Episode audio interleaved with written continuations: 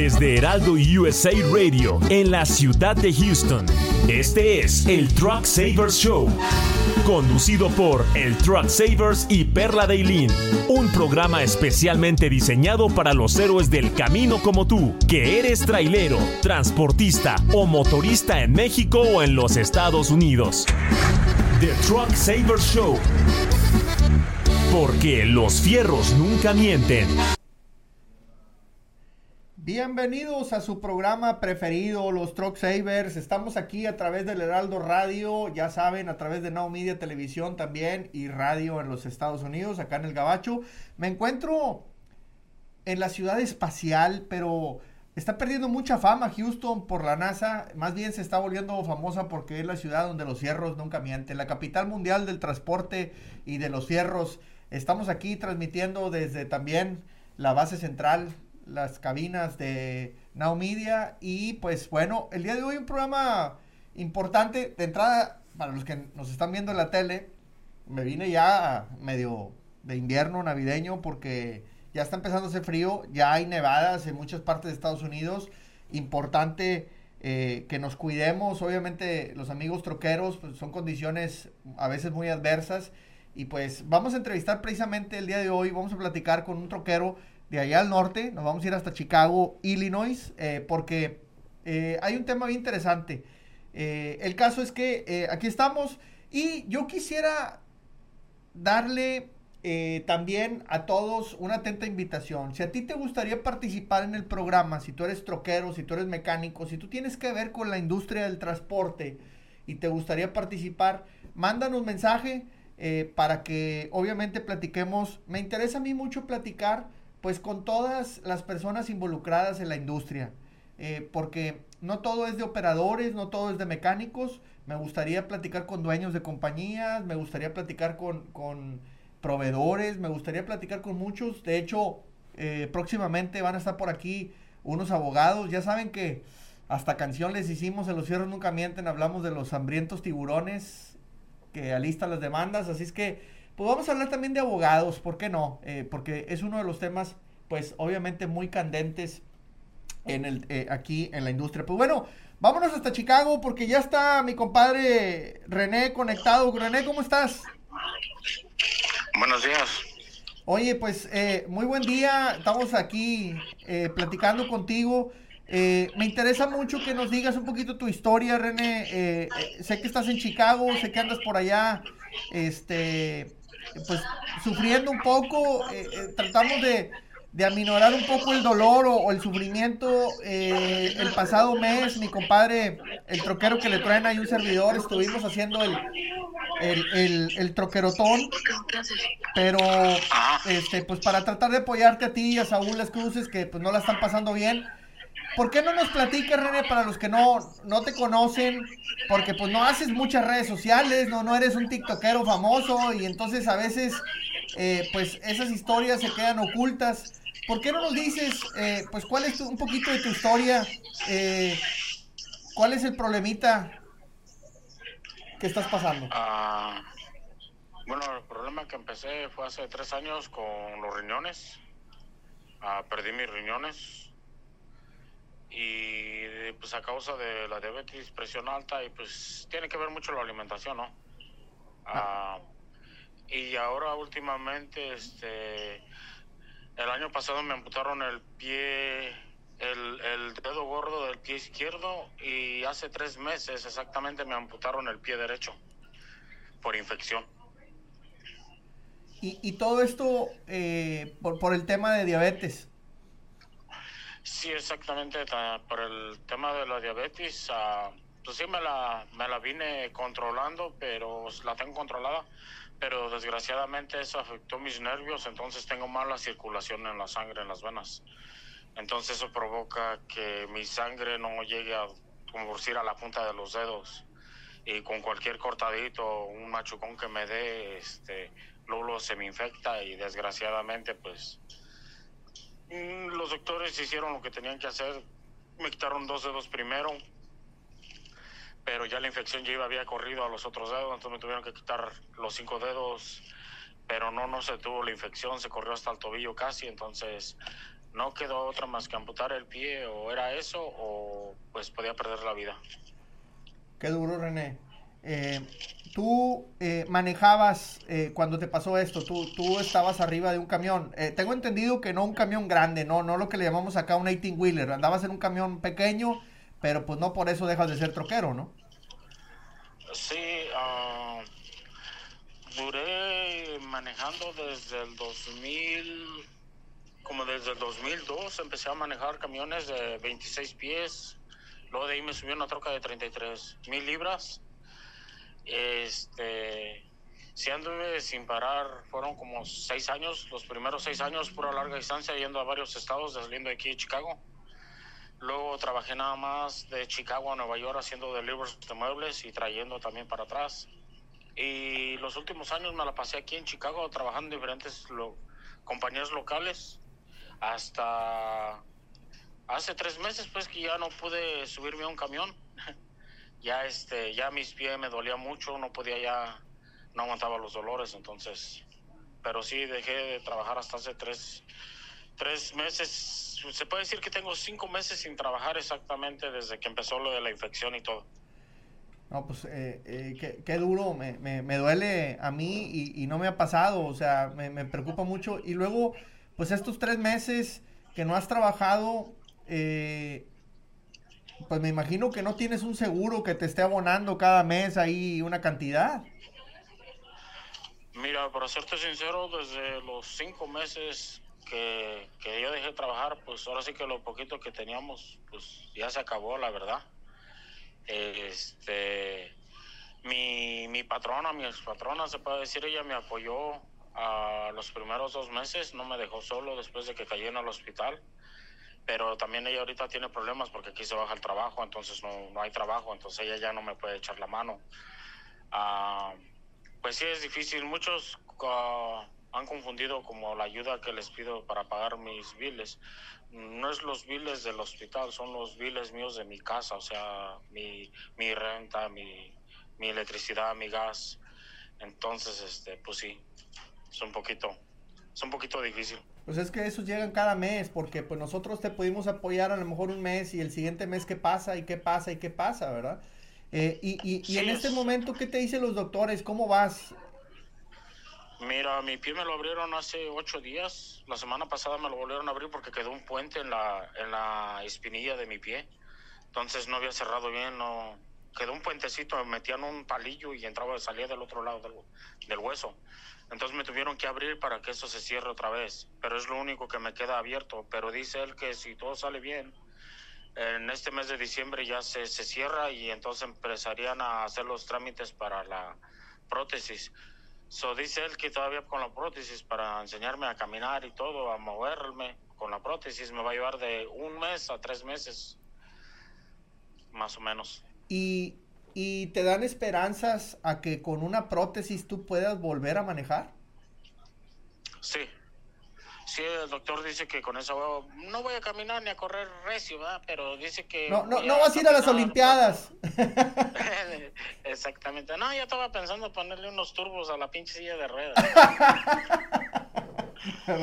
este, este, sí, este, sinceramente, este, pues sí, sí me dan esperanzas de caminar y y, moverme por mí, por mí mismo. Entonces, uh, primeramente Dios, si todo sale bien y, tal vez regrese a trabajar donde estaba de, de dispatcher, entonces ya no, sí voy a manejar los camiones, pero ya más tranquilo, si me entiendes, nada más local, como al taller o algo así, por el estilo, que necesiten cambio de llantas o no sé, algo. Porque, este, ya desgraciadamente en el trabajo que, me gustaba hacer, pues ya no voy a poder, pues no voy a poder cargar ya. Ah, porque es cierto, al andar tú moviendo muebles, pues no nomás eres chofer o conductor, sino que tienes que ir y cargar y descargar también, ¿verdad? Exactamente, sí. Eh, es, es, un doble trabajo. Fíjate que no había pensado en eso, eh, porque uno muchas veces piensa en los amigos troqueros y dice, no, pues nomás manejan, pero no, hay muchos que se tienen que involucrar con la carga y la descarga, ¿verdad? Aparte de los que andan en flatbeds, pues obviamente tienen que lonar y, amarrar y todo esto, pero, pero hay cargas eh, pues que no necesariamente son completas y tú te tienes que involucrar en el carga y descarga. Sí, exactamente. Yo tenía que manejar las horas que fueran. Llegaba con el cliente y si el cliente ya estaba listo, a descargar, descargaba y yo otra vez a ver para dónde iba, chequeaba mi ruta. antes no había los teléfonos como ahora, ¿verdad? Que te decían por dónde fueras. Antes yo me guiaba por un mapa y en una libreta apuntaba más o menos por dónde iba a pasar y era, ese era mi mapa. Y ya si llegaba con, le decía al otro cliente, ¿sabes qué? Llego a las 6 de la tarde. No, pues a esa hora me descargas. Ah, tenía que descargar, así acabar a 8, 9, 10, 12, 1 de la mañana. Entonces, ya de ahí tenía que salirme y seguir manejando. qué sé yo, si estaba de tiro muy cansado, pues me, me acostaba unas 2, 3 horas y si no, pues a darle con el que seguía me imagino que los clientes exigentes, ¿no? O sea, porque si manejabas de ciudad en ciudad, sin, me imagino que no eran muebles muy baratos. Mm, no, hay veces que, pues muchas veces son muebles ya, ahora sí que antiguos, que tienen mucho, que el mueble era de mi mamá o ah. mucho. Aquí ellos tienen el sentimental por las cosas, por decir, si tú tienes un mueble de tu mamá que te dejó, ese mueble, lo, hay muchos clientes que a nosotros nos pagaban hasta por eh, ponerle cartón, o sea, decir que no quiero que se me raye ni por nada. Exacto. Y tú tenías, tú tenías que andar haciendo milagros porque muchas veces la verdad los muebles ya están más para allá que para acá y dices, pues ¿cómo le hago? Pues tienes que buscarle y pensarle en el troque cómo acomodarlo para que no le pase nada. O una televisión cara de esas de mil, dos mil dólares, o sea, cuando empezaron a salir las televisiones que valían cinco mil, siete mil dólares, imagínate los clientes no querían ni que las tocaras casi, entonces es, es un poquito delicado también eso de la mudanza porque hay muchos clientes que, o sea, son delicados. Lógico, te cuestan tus cosas, pues tienes que cuidarlas, ¿no? Sí, sí, sí. Entonces me imagino pues que también hay estrés, hay horarios, oye, ¿a qué hora vas a estar aquí? Porque luego, pues a una casa no puedes ir a entregar a cualquier hora. Tienes que llegar a cierta hora que va a estar el dueño eh, etcétera. O sea, pues no es que, que, te están esperando de 8 a 5 como en una bodega, por así decirlo, ¿no? Entonces, este, ah. me imagino que ahí también había mucho estrés por ese lado. Sí, haz de cuenta, por decir, tú eres mi cliente y yo te llamaba, por decir, voy a salir de aquí de Chicago, voy a llegar a Texas en un día. So, te voy a decir, ¿sabes qué? Voy para allá, llego mañana a las entre 11 y 2 de la tarde. Ok, pero en ese transcurso del tiempo se me tronó una llanta o me quedé tirado con el choque o algo, entonces tengo que llamar al cliente y darle explicaciones, ¿sabes qué pasó esto y esto? Hay muchos clientes que entienden que es un camión lo que llevas, claro. pero hay muchos clientes, a mí no me importa, tú me dijiste que ibas a llegar aquí, tienes que llegar aquí porque yo o sea. Sí, sí, sí. Entonces, hay, hay, de, hay de todo. Había clientes que le decía, voy a llegar allí a las 5 de la mañana o a las 7, 8 que te despiertes, ya estoy listo, ya puedo descargarte. No, a las 5 que llegues, eh, no importa, aquí me descargas. No, me hacían descargar a las 5 o 6 de la mañana. Y hasta yo me sorprendía, dije, wow, este sí quiere sus cosas. Sí. Oye, René, y, y con el tema del clima en invierno, ahorita que ya, ya está enfriando con ganas, me imagino allá en Chicago, este, eh, eh, ¿cómo te cambiaba la rutina de trabajo? Pues la verdad, casi yo no sufría con eso. O sea, nada más lo único por decir aquí que era, pues se bajaba un poquito el jale, sí, eso sí se baja aquí, con el frío. Sea de lo que trabaje, sea local o sea a larga distancia que le nombra uno a otros estados, sí se baja el trabajo en, en este tiempo. Ajá. Se baja. Sí, sí se baja. Pero, pero tú te preparabas de alguna manera especial para, para ir, por ejemplo, a un Chicago, Nueva York eh, eh, en tiempo de frío? Pues nada más que nada, pues llevar tus buenas chamarras y dos pantalones, tu pants, un pantalón grueso arriba, tus botas, porque pues sí, tú nunca sabías si te ibas a mojar o tenías que llevar ropa extra y calientita, pues, porque no podías andar así. ¿Y, y con el camión hacías algo, algún ritual especial, algún chequeo adicional? Ok, los camiones, pues en ese tiempo teníamos el patrón este se trae puras trocas nuevas y pues nomás lo que hacíamos es de que trajera todos sus, sus fluidos al, al, nivel que era. Él de hecho las llevaba a chequear cada viaje que nosotros echábamos con un mecánico. Personalmente se las llevaban a, a un taller y allí les chequeaban, les, les checaban aceites, les chequeaban el, todo, los filtros, todo, todo, para estar seguro de que no se fuera a quedar el camión tirado. Entonces, aún así los chequeaban y muchas veces pues no faltaba que un foco se jodiera, que una llanta tronara, lo normal. Sí. Sí. Sí, pero sí trataban de traer los camiones al, que te diré, un 80 a 100%. Oye, René, y, y me comentabas que, que tus afectaciones de salud, eh, eh, por lo cuales has perdido pues, tus riñones, ¿significa que te haces diálisis diaria o qué onda? Sí, diario me hago un diálisis en la casa. Ah, las- el- dura nueve horas y media el tratamiento. Diario, diario me lo tengo que hacer. Ya tengo casi tres años con eso. Este, pues sí, me hago la diálisis diario y ahorita no es de la sangre, nada más traigo un catéter en el estómago por lo mientras. Wow. Oye, eh. ¿te conectas un aparato ahí antes de dormir y te quedas dormido con el aparato puesto o algo así o cómo lo haces? Sí, es una, tengo una, un catéter en el estómago y esa manguerita sale de la máquina a mi estómago. Y ya del estómago, la máquina le pongo unas bolsas de líquidos especiales. Esa agua me la, me la mete la máquina, me la deja dos horas en el estómago y la máquina solita me la extrae para sacarme toda la contaminación que traigo yo en mi cuerpo, como de la comida y todo eso. Entonces, este, hay varias comidas que yo no puedo comer. Ah, lógico, las bebidas energizantes, cero, soda, ah, cero, cero soda, nada más como Sprite o Square, sodas claras y poquito, no mucho. Ah, pues sí, la dieta más que nada es lo que, que tengo, muy estricta la dieta que tengo con eso. Oye, René, ¿y, y qué crees que haya sido el problema? O sea, ¿por, por qué te afectaste tanto? ¿Comías muy mal? Eh, eh, o, o- o te faltaba hacer ejercicio? ¿Cuál era el problema? ¿Te dijeron en algún momento los doctores? No, era, yo digo que mi trabajo me ayudó a que yo ya no, que no me hubiera muerto.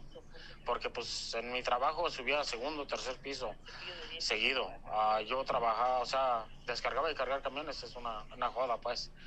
Este, eso me ayudó, yo pienso lo que me jodió fue el Monster, el Red Bull, eh, todo lo que es energizante, yo por sí salían cosas nuevas y me los aventaba. La Coca-Cola y me llegaba a tomar 12 litros diarios, este, Sprite, pero yo mi mentalidad era tonta porque llegaba a la Pilot, a la Flange y decía, oh, pero dos sodas por tres dólares y un galón de agua vale tres dólares. Dije, pero el galón no sabía nada, el galón de agua pues no sabía nada. Me dije, mejor me tomo la soda. Entonces, para serte sincero, yo me lamentaba manejando desde aquí hasta Florida sin parar, ida y vuelta. Entonces yo lo que hacía es me compraba sodas. Si me sentía muy cansado, que me iba a dar sueño, me paraba, me echaba un baño y compraba mis sodas a las 11, 12 de la noche, 3, 4 sodas hasta que amaneciera y otra vez lo mismo, café. Entonces, pero nunca tra- tomaba agua.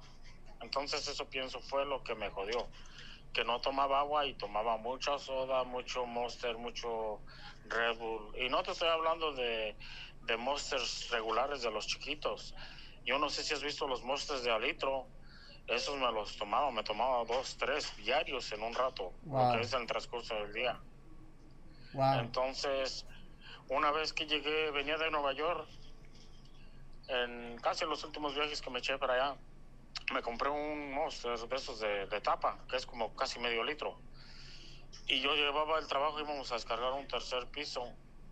Y antes de subir al el primer viaje, fíjate, antes de subir a cobrarle al cliente y todo, este, destapé el Monster y le tomé. Y agarré lo más, lo más pesado de una mudanza, que es la escoba, el recogedor, el mapo, para subirlo, porque pues era lo que estaba al principio de la troca, y le iba a cobrar al cliente apenas. Cuando iba en el segundo piso me mareé, sentía que mi corazón me explotaba. Subí al tercer piso, le cobré al cliente, te lo juro, yo ya no bajé para abajo, tuve que llamarle a mi patrón para que me mandara otros tres chavos para que me ayudaran a descargar, porque ya no pude, porque yo sentía que el corazón se me salía por la garganta. Entonces allí, le, allí fue cuando yo me espanté y le paré de tomar la- los esos un poco, pero le paré un poco, pero yo seguía tomando. Wow. Wow. Entonces, ¿cuá- ¿cuántos, ¿cuántos de estas Monster, cuántos Red Bull te aventabas en una semana? En una semana, Ajá. wow, Ah, ¿qué te podré decir? Bueno, los que me acuerdo de los monsters en un día, lo estamos hablando de 24 horas, me tomé, fueron 8, ah. y como unos cuatro Red Bulls. Wow. Y de ahí para allá pura Coca-Cola. Qué bárbaro. Pura coca, no, no, no, no agua, no nada, pura coca. No, pues sí le metiste con todo. Sí, ese era, ese fue mi gran error. Y el problema es que también, pues en ese entonces yo estaba también morro. So llegaba aquí a Chicago y en lugar de llegar a descansar, yo llegaba y al cotorreo. ¿Entiendes? Entonces, pues te imaginas con un montón de soda y luego iba y le echaba el tequilazo. No, pues andabas eh, exprimiendo, abusando de tu cuerpo, ¿verdad? Totalmente. Sí. Oye, René. Sí, ¿qué, consejo le darías a, los amigos troqueros, al público que en general, pero sobre todo los troqueros que, nos escuchan, inclusive yo diría que hasta los mecánicos, ¿qué consejo les darías? Eh, bueno, a los troqueros. Yo, bueno, ahora sí que un consejo sería que se cuiden mucho su salud, que si sienten algún síntoma vayan y se chequeen, pero también es importante que se fijen qué es lo que comen. Y muchas veces uno dice, no, pues de rápido y de esto, pero eso a la larga afecta mucho la salud. Que tomen agua, en lugar de otra cosa. Y si están cansados, sinceramente, mejor que se acuesten a, a descansar si pueden, si no es necesario, porque muchas veces los patrones te dicen, oh, es que tienes que llegar. El cliente te dice, es que tienes que llegar. Sí, yo sé que tengo que llegar y yo sé que es mi trabajo y todo, pero hay veces que ya tu cuerpo, si no da para más, uno lo forza como lo hacía yo a forzarlo para sacar el trabajo adelante, pero ¿qué pasa cuando tú te enfermas? Y eso me pasó a mí. Cuando tú te enfermas y ya al, al, al patrón no le das el 80 ni el 100% del rendimiento que le dabas, lo primero que hacen es descansarte y darle el trabajo a otro que va llegando con las mismas ganas, pero también a los 15 días, al mes, dos meses, lo queman y se acabó. Es lo mismo, pero es como me decía a mí mi patrón, la fruta echada a perder, tiene que ir saliendo. Eso era lo que él hacía. Agarraba, agarraba dos, tres choferes, los exprimía unos dos, tres meses, veía que ya no daban el 100 porque empezaban a hacer daños en las trocas, en, las, en los muebles. Agarraba y los corría, se acabó. Y él agarraba otra gente nueva, prefería enseñar otro nuevo que fuera madurito y hiciera todo el jale y sin renegar, sin decir nada. Sí, eh, yo creo que de cierta manera los patrones y los clientes exigen mucho, pero a la hora a la hora nadie agradece nada, ¿no? Nadie agradece el deterioro a la salud que estás teniendo, nadie agradece la desvelada, la friega, eh, y, definitivamente, pues como dices, creo yo que una recomendación es, tenemos que llevarnos tranquila. Eh, mira, todo el mundo está hablando de la gran necesidad de, operadores, de traileros, de troqueros eh, actual que, que existe y, pues no los cuidamos. Yo digo que deberíamos de cuidar más al troquero. ¿Y, y qué consejo le darías para terminar? Porque nos queda un minutito eh, antes de irnos. Eh, ¿Qué consejo le darías tú al, al dueño de una compañía, al, opera, al, al que tiene a su cargo a muchos traileros? Ok, yo ya he pasado por eso. El consejo que le daría a un dueño es que se ponga a pensar en las cosas que lleva un chofer y que valore a esos trabajadores, porque gracias a esos trabajadores, esos traileros, choferes que él tiene, su compañía, su negocio está saliendo adelante de ahí, todos se sostienen, tanto él como su familia.